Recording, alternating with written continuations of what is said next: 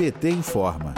Estudo revela que mais da metade dos brasileiros e brasileiras vivem com apenas um salário mínimo por mês e desse grupo, grande parte da população é negra. De 30 milhões de pessoas, mais de 20 milhões são trabalhadores negros ou negras que recebem até R$ 1.100. O levantamento do IDADOS, realizado com base em informações do Instituto de Geografia e Estatística, o IBGE, afirma que atualmente existem 46 milhões de pessoas negras ocupadas no mercado de trabalho. Isso representa mais de 54% da população do Brasil. A pesquisa afirma que quase 70% não tiveram acesso à escolaridade. Para Márcio Chagas, secretário nacional de combate ao racismo do Partido dos Trabalhadores, o levantamento reforma o racismo estrutural que existe no país.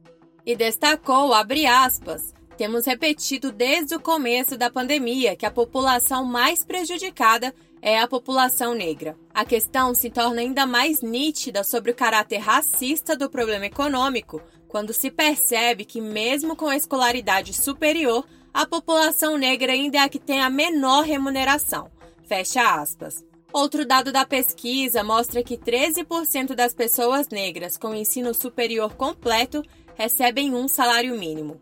Em 2012, esse percentual era de 8%.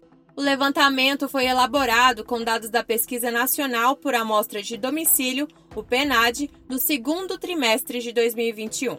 De Brasília, Terra Thaís Costa, para a Rádio PT.